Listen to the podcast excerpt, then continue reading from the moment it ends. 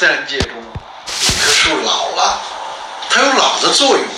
它促进了微生物，它的呃它的生长速度虽然下降了，但是随着它的变迁呢，它有新的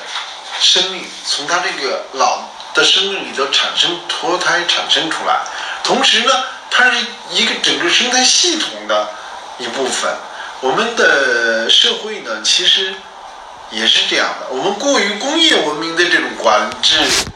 整齐简单划一的退休啊、工作呀，这些都不符合生态时文明时代总体的呃思想和方法论。这个老年人怎么样给他们空间去发挥作用？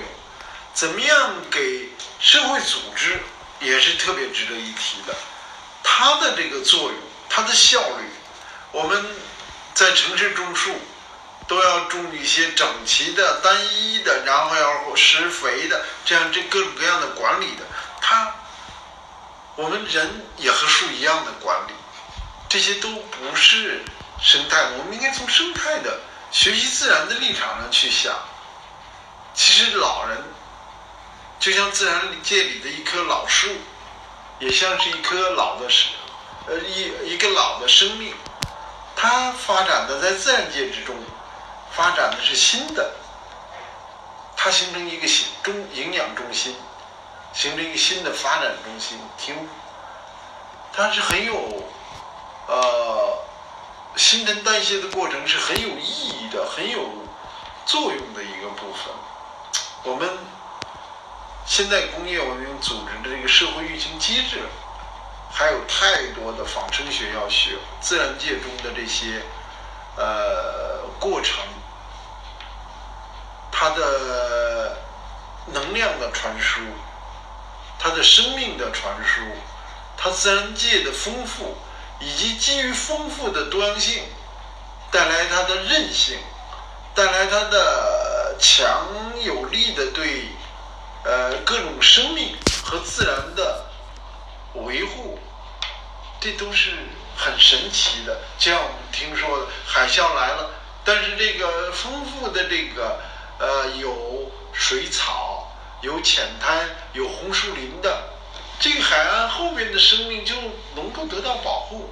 但是我们工业文明，你修的再美的堤岸后边的，包括你。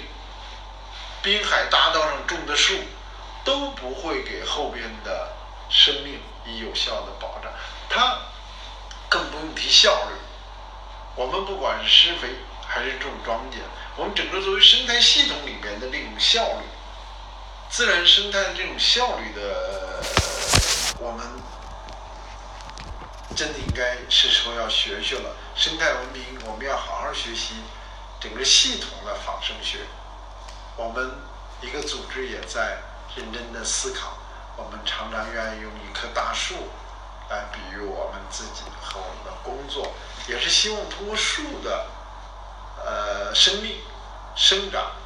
和提供生态服务的过程，来思考我们作为一个呃学会，作为一个公益组织，怎么能够。服务社会，发挥我们的生态功能。老人和社会组织在我们呃